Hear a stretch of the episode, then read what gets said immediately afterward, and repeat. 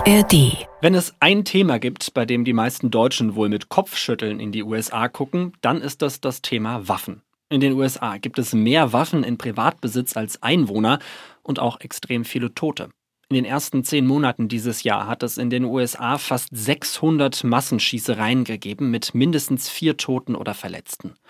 Große Aufmerksamkeit gab es zuletzt für einen Vorfall in Maine Ende Oktober, bei dem ein Mann 18 Menschen erschossen hat. Welche Konsequenzen sollte man aus diesen Taten ziehen? Strengere Waffengesetze oder im Gegenteil noch mehr Waffen, damit jeder sich selbst schützen kann? Und wie verändert sich eigentlich die Sicht auf das Thema Waffen, wenn man als Deutscher hier in die USA zieht? Wir reden drüber. Die Korrespondenten. Reporterleben in Washington. Der Amerika-Podcast von NDR Info. Hello aus Washington. Ich bin Anne Bartram und bei mir sind Nina Barth. Hallo. Und Claudia Sarre. Hallo Arne, hallo Nina. Für die Technik zuständig Saskia Braun. Hallo. Wir haben hier im USA-Podcast ja schon länger nicht mehr über das Thema Waffen gesprochen. Der Vorfall jetzt in Maine, der gibt uns da einen traurigen Anlass zu. Wobei man ja ehrlicherweise sagen muss, das Ganze ist jetzt eine Woche her. Als es passiert ist, war es natürlich ein riesiges Thema hier in den USA, auch in den Tagen danach, als der mutmaßliche Täter noch auf der Flucht war. Der wurde inzwischen ja tot gefunden und mein Eindruck ist so ein bisschen, Amerika ist, naja, mehr oder weniger wieder zur Tagesordnung übergegangen wenn man das bei den ganzen Krisen, die es im Moment auf der Welt gibt, überhaupt so nennen kann. Aber ist das auch euer Eindruck und überrascht euch das, dass das jetzt nicht mehr so eine Riesenrolle spielt? Tatsächlich überrascht es mich überhaupt nicht, denn ähm, man muss es leider sagen, diese Vorfälle sind ja nicht sehr selten in den USA. Gut, also in diesem Fall waren es tatsächlich viele Tote, aber es ist trotzdem so, dass die Menschen hier glaube ich, gelernt haben, ein Stück weit zumindest damit umzugehen. Nach den Schüssen in Maine, da hat sich Vizepräsidentin Kamala Harris noch so direkt dazu geäußert. In our country today, the leading cause of death of American children is gun violence. Gun violence has terrorized and traumatized so many of our communities in this country. And let us be clear, it does not have to be this way. Da hat sie nochmal die Forderung nach strengeren Waffengesetzen quasi bekräftigt, die ja die beiden Regierung eigentlich seit sie im Amt ist schon immer wieder herausholt. Aber so wirklich passiert ist da eigentlich nicht, oder? Nein, äh, weil natürlich Präsident Biden auch die Hände gebunden sind, immer bei seinen Versuchen, ein schärferes Waffengesetz durchzubekommen, hat er einfach Probleme, weil die Republikaner nicht mitziehen. Und derzeit haben ja die Republikaner die Mehrheit im Repräsentantenhaus und er braucht dort einfach eine Mehrheit, um ein Gesetz zu verabschieden. Deswegen hat er bislang eben immer nur diesen Minimalkompromiss hinbekommen. Er hat ja versucht, zum Beispiel die Geisterwaffen zu verbieten. Also das sind diese äh, Ghost Guns heißen die hier, die mit dem 3D-Drucker hergestellt werden, die keine Seriennummer haben und deswegen auch nicht nachverfolgt werden können. Äh, das hat er versucht und äh, zum Teil dieser Minimalkompromiss, da ist ihm auch einiges gelungen. Zum Beispiel müssen ja jetzt junge Waffenkäufer unter 21 stärker kontrolliert werden. Also Background-Checks müssen da durchgeführt werden. Also sozusagen müssen ja ein polizeiliches Führungszeugnis dann zeigen. Oder auch, es wird mehr Geld in ein Programm gesteckt, was zum Beispiel die psychische Gesundheit angeht, von jungen Männern ja vor allem. Aber man muss ja auch sagen, also es gibt ja gar kein einheitliches Bundesgesetz eigentlich ähm, zum Thema Waffen, nur, nur eins, was so Grundsätzliches regelt.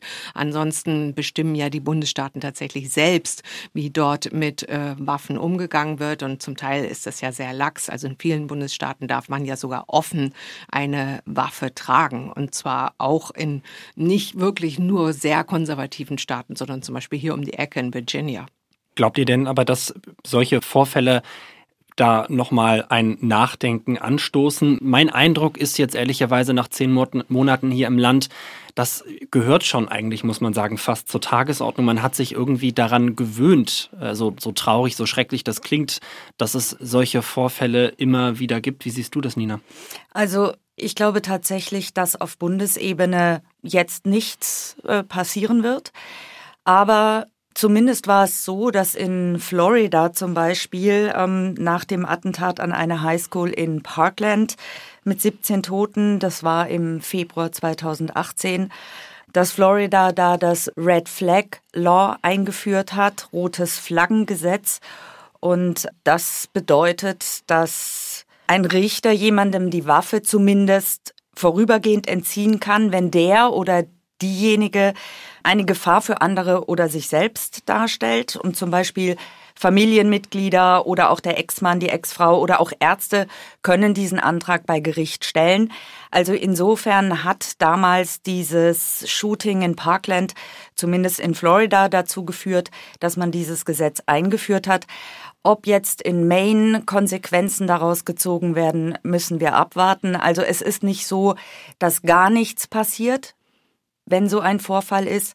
Aber auf Bundesebene, wie Claudia ja auch gerade erklärt hat, ist es einfach sehr, sehr schwierig.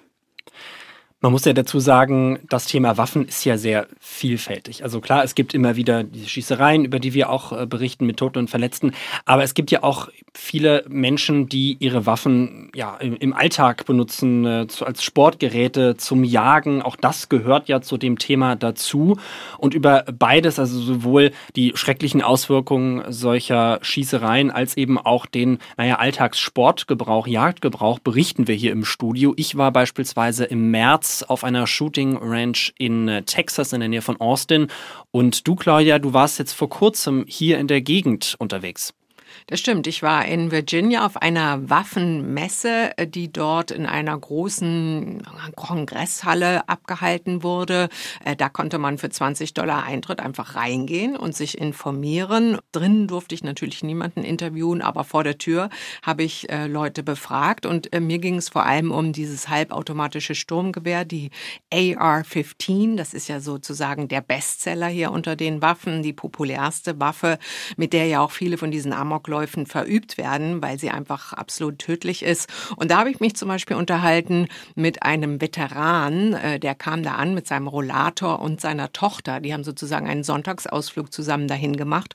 Und der hat gesagt, ja, natürlich ähm, besitzt er selber ganz viele AR-15, einfach weil er sich selbst verteidigen will und aber auch um die Freiheit seines Landes zu verteidigen. So I was in the army and it's very familiar to me because I carried one of those for a long time.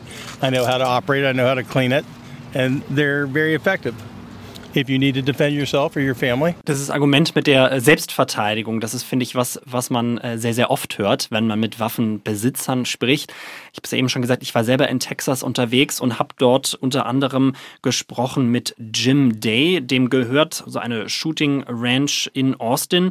Und der hat mir zu dem Thema das hier gesagt. There are places here in, in the United States that disallow firearms, such as New York City, and yet they have the highest crime rate in the country because the average citizen can't protect themselves. Here in Texas, the gun laws have been such to where we have been able to protect ourselves, and uh, therefore the crime rate is quite low here. Er hat also etwas gesagt, so eine gefühlte Wahrheit ausgesprochen, die ich ja von vielen Menschen dort gehört habe oder auch immer wieder, wenn ich mich mit Waffenbesitzern unterhalten habe. Also die großen liberalen Städte wie New York City, da, da würden die, die Kriminalität explodieren, weil die Menschen sich nicht selbst verteidigen könnten. Und an den Orten, wo das noch möglich sei, da sei das eben ganz anders. Und dann habe ich mir mal die Fakten angeguckt und die geben das aber tatsächlich gar nicht her, sondern eher im Gegenteil. Also ähm, New York beispielsweise ist auf der FBI-Verbrechensstatistik vom letzten Jahr gar nicht auf Platz eins, wenn man es sieht, gemessen an den, an den Einwohnern. Und das muss man ja tun, weil natürlich in einer Millionenstadt wie New York mit auch vielen, vielen Touristen insgesamt natürlich oder von, von den reinen Zahlen her mehr passiert als in einer Kleinstadt mit 200 Leuten. Aber wenn man das eben umrechnet auf die Einwohnerzahl, ist New York überhaupt nicht an der Spitze. Da war zum Beispiel Memphis in Tennessee auf Platz 1 und auch in Texas, wo er ja lebt, wo die Waffengesetze in den letzten Jahren ja deutlich, deutlich laxer geworden sind.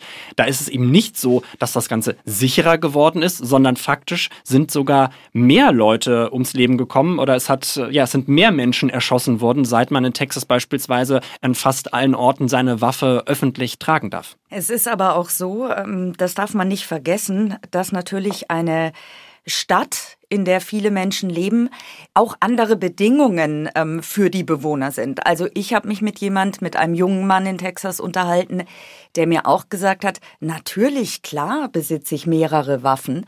Und der gesagt hat, ist Ihnen eigentlich klar, wie lange es dauert, sollte ich auf meiner Ranch überfallen werden, ist Ihnen eigentlich klar, wie lange es dauern würde, bis die Polizei mich erreicht.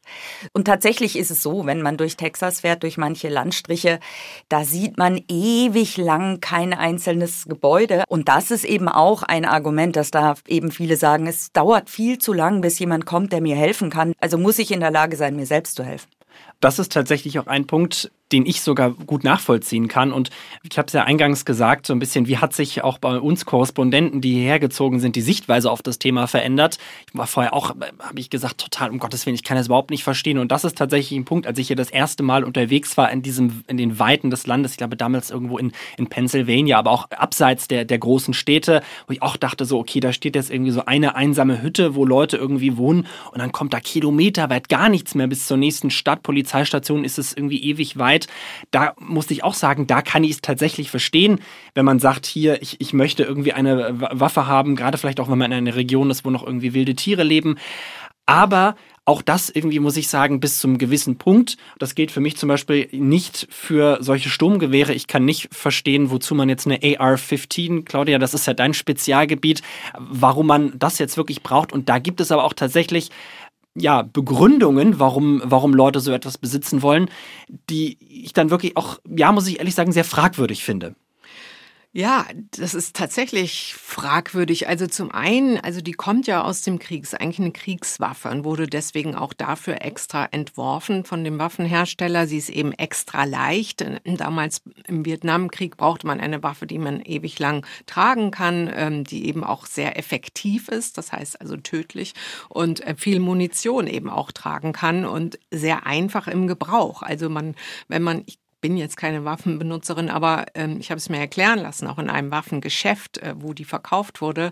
Wenn man dann eben den Abzug betätigt, dann werden so viele Schüsse abgegeben, bis das Magazin eben leer ist. Und bei einer anderen Handfeuerwaffe oder Pistole oder so muss man eben immer wieder neu den Abzug betätigen. Und das ist natürlich aufwendig. Also insofern, die ist praktisch, könnte man so sagen. Sie ist leicht, sie ist günstig, relativ günstig und sie besteht aus sehr vielen Teilen, so dass man sie immer je nach Bedürfnis auch neu zusammensetzen kann. Also eigentlich ist es so ein bisschen Statussymbol wie so ein neues iPhone. Gibt immer wieder neue Modelle. Es gibt sogar Modelle für Kinder.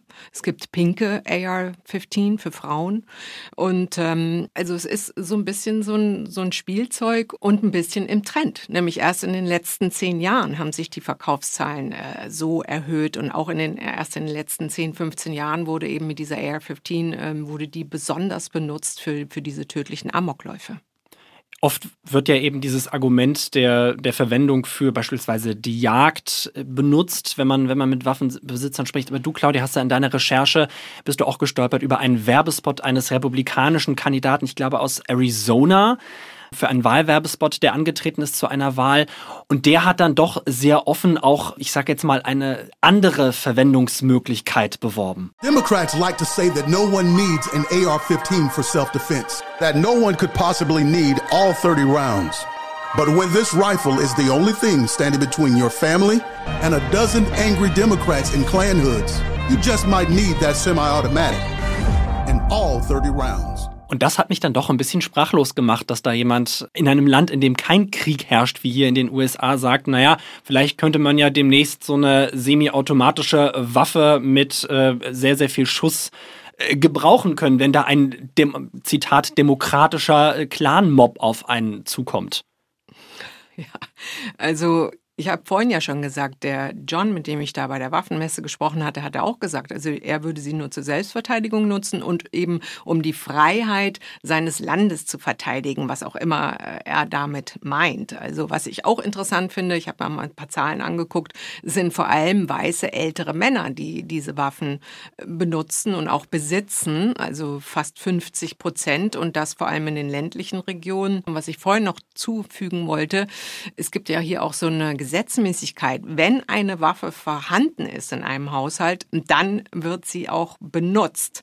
Und die sind nicht alle im Safe, wollte ich auch nochmal sagen, also, sondern ein Großteil dieser Waffen wird geladen, sozusagen in der Schublade oder irgendwo, wo es eben zugänglich ist, auch aufbewahrt und eben auch oftmals in Haushalten, wo Kinder sind.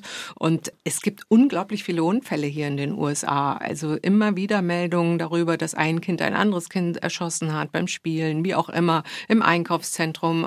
Und da, also wenn man das hört, da, da kriegt man wirklich Gänsehaut. Wir hatten ja auch den Fall, ähm, in, war auch in Virginia, dass ein ähm, Sechsjähriger auf seine Lehrerin geschossen hat. Und mhm. das ist natürlich auch unvorstellbar, dass dieses Kind überhaupt an eine Waffe rangekommen ist. Ja, und eben auch Unfälle, wo sich dann Schüsse einfach lösen und dadurch äh, andere Menschen ums Leben kommen. Und auch noch ein Punkt, ähm, viele ältere Männer sich zum Beispiel auch mit einer Waffe selbst erschießen, wenn sie zum Beispiel Depressionen haben oder an anderen Suchterkrankungen leiden. Das ist auch ein, wirklich eine sehr, sehr hohe Zahl. Dazu habe ich eine, das habe ich mir nämlich angeguckt vom Gun Violence Archive. Das ist eine Website, äh, die verfolgen Statistiken und, und listen dann alles auf. Und ähm, laut Gun Violence Archive sind in diesem Jahr mehr als 36.000 Menschen durch Waffen ums Leben gekommen und der größte Anteil davon Selbstmorde mit rund 20.000. Was ich in dem Zusammenhang mehr interessant finde, Claudia, du hast es eben auch schon angesprochen, vor allem eben äh, ältere männliche Waffenbesitzer. Und mein Eindruck war, auch auf dieser Shooting Ranch, auf der ich unterwegs war, ich habe da mit vielen auch ja, sehr netten, offen zugänglichen Menschen gesprochen. Das waren jetzt gar nicht irgendwie, wie man sich die sich manchmal vorstellt aus Deutschland, hier irgendwie die Rambo-mäßig da unterwegs sind und einfach rumballern wollen, sondern da gab es sehr viele Menschen, die sich wirklich auch sehr differenziert zu dem Thema geäußert haben. Ich habe auch mit Menschen gesprochen, die sogar selbst gesagt haben, ich, ich bin Schusswaffenbesitzer, ich, ich trainiere hier, aber ich kann selbst auch verstehen, dass man für strengere Waffengesetze ist. Ich finde es richtig, dass die richtig irgendwie gesichert sein müssen. Aber gerade wenn ich auch mit den älteren Menschen dort gesprochen habe, hatte ich so den Eindruck, viele sind auch so ein bisschen angstgetrieben. Also so ein bisschen diese, auch die in dem äh, politischen Werbespot da gerade zum Tragen kam, so dieses, was mache ich, wenn die, die Clans, die Mobs mich überfallen? Und ich hatte da so ein bisschen den Eindruck, dass das auch gut daherkommen kann, wie äh, in den Medien hier, vor allem auf äh, konservativer Seite, ganz stark wie Fox News berichtet, zum Beispiel eben über das Thema Clankriminalität, dass dort oft der Eindruck erweckt wird, man kann die größte größeren Städte, demokratisch regierten Städte in den USA gar nicht mehr betreten vor lauter Kriminalität und vor lauter Gangs, die einen überfallen. Und ich glaube tatsächlich, dass das eine große Rolle dabei spielt, dass dieses Unsicherheitsgefühl gerade bei den Menschen eher so draußen auf dem Land, außerhalb der, der großen Städte, wächst, weil man eben immer wieder vermittelt bekommt, da wo es quasi die strengen Waffengesetze gibt, wo die Demokraten regieren, da sei es eben quasi, das seien No-Go-Areas, da, da kann man, da, da, da sei man irgendwie in großer Gefahr. Wie, wie geht's euch? Was, was seht ihr da für Gründe? Das war ja ganz interessant auch im Wahljahr 2020, als äh, es hier diese ähm, weitreichenden Black Lives Matter Proteste gab nach dem Tod von George Floyd und auch Breonna Taylor. Da gingen ja die Waffenkäufe in den USA steil nach oben, weil wir erinnern uns, bei diesen Protesten gab es ja dann auch gewalttätige Ausschreitungen, kamen auch Menschen ums Leben, es gab Plünderungen, Randale und da, das war ja damals auch ein Riesenwahlkampfthema. Ähm, das hat, haben die Rechten, die Republikaner Amerikaner sich ja auch zu eigen gemacht, dieses Thema, und haben gesagt, wir brauchen wieder Law and Order und Recht und Ordnung. Und äh, darauf haben eben sehr viele Menschen hier im Land darauf reagiert, dass sie gesagt haben, oh ja, jetzt brauchen wir aber auch mal eine Waffe, damit wir uns gegen diese hm, Vandalen verteidigen können. Es ist ja auch häufig so nach, nach solchen Shootings, wenn darüber berichtet wird, dass dann die Waffenverkäufe nach oben gehen, eben genau aus der Angst, jetzt könnte es vielleicht doch strengere Regeln geben und ich mhm. habe nicht mehr die Möglichkeit, mich zu verteidigen. Also da steckt ja dann doch ein Gedanke dahinter, der, wenn man sich in diese Welt hineinversetzt, ja durchaus sogar nachvollziehbar ist. Ich habe immer den Eindruck, wenn in Deutschland darüber berichtet wird, dann ist immer, kommt, kommt man sehr schnell an diesen Punkt der Unverständnis, so, hä, das ergibt doch gar keinen Sinn. Aber ich finde, wenn man sich in, die, in diese Denkweise reinversetzt, dann hat das schon so eine gewisse innere Logik. Ja, auf jeden Fall. Ein ganz großes Thema ist, äh, sind die Waffen ja auch gerade für die jüngeren Menschen. Claudia, da hast du zu recherchiert. Und ähm, was, was war da dein Eindruck? Welche Rolle, gerade wenn wir auf die Wahl nächstes Jahr gucken, spielt da das Thema Waffengewalt? Ich habe mich mit einem jungen Abgeordneten, einem 23-jährigen Abgeordneten aus Iowa unterhalten. Ein Monat vor seiner Geburt gab es dieses Columbine, ähm, dieses berühmte, diese große Massenschießerei an der Columbine High School und das hat ihn sozusagen sein ganzes Leben lang begleitet und deswegen ist es natürlich in dieser Generation ein besonders großes Thema.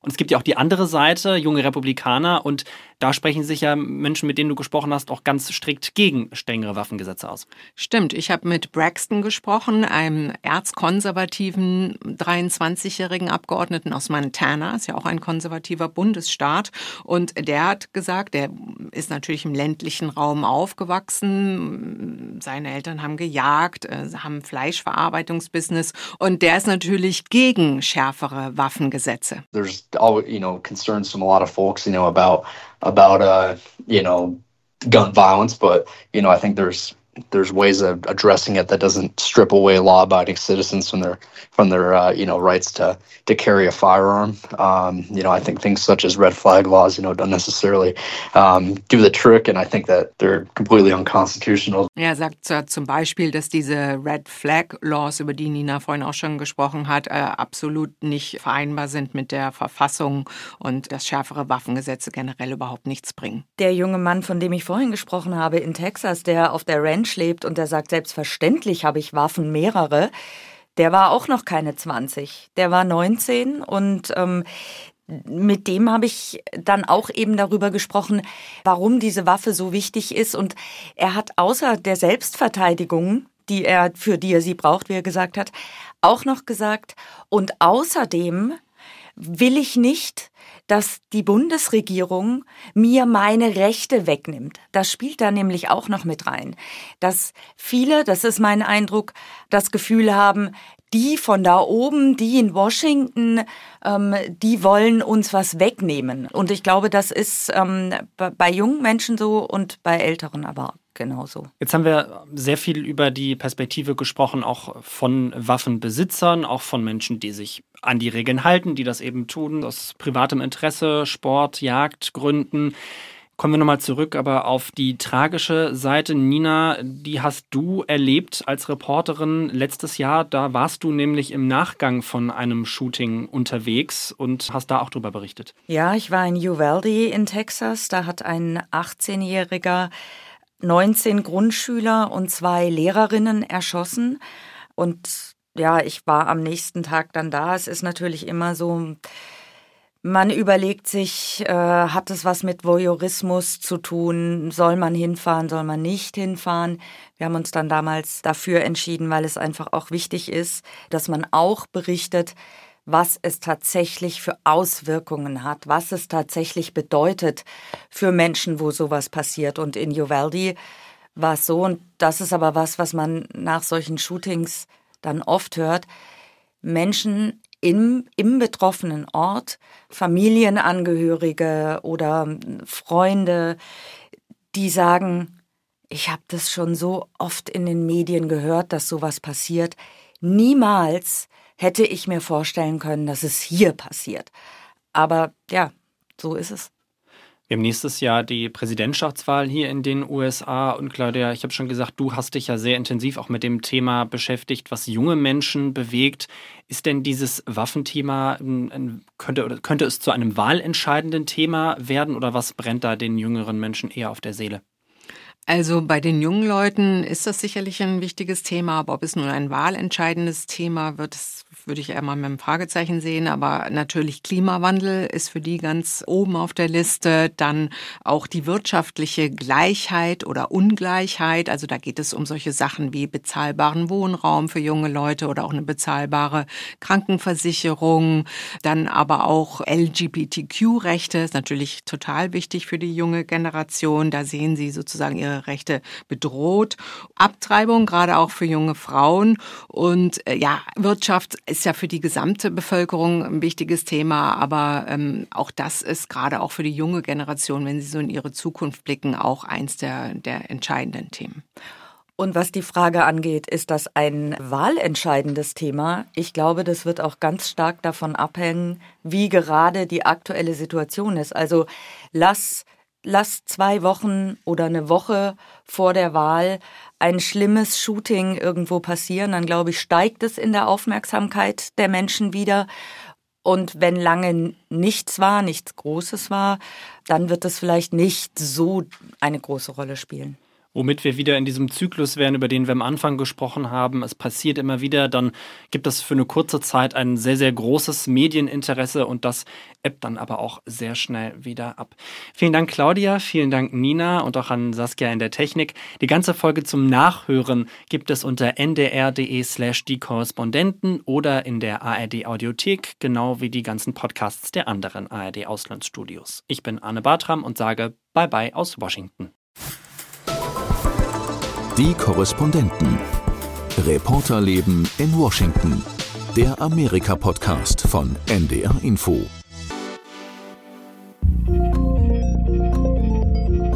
Das hier ist Synapsen, dein Wissenschaftspodcast über aktuelle Fragen, die die Forschung bewegen. Ich bin Lucy Kluth und im Wechsel mit meiner Kollegin Maja Bachtjarewitsch moderiere ich den Podcast Synapsen von NDR Info. Wir nehmen euch mit direkt an die Schauplätze der Forschung und sprechen mit Journalistinnen und Forscherinnen über ihre Recherchen und Berichte. Wie wirkt sich unser Milchkonsum aufs Klima aus? Was können wir von der Kleidung im Mittelalter lernen? Und was machen Umwelthormone mit uns? All das und noch viel mehr thematisieren wir in unserem Podcast. Und weil das noch nicht genug ist, gibt es hier bei uns auch noch zusätzlich alle zwei Wochen einen Science Slam. Den Podcast Synapsen findest du in der ARD Audiothek und überall, wo es Podcasts gibt.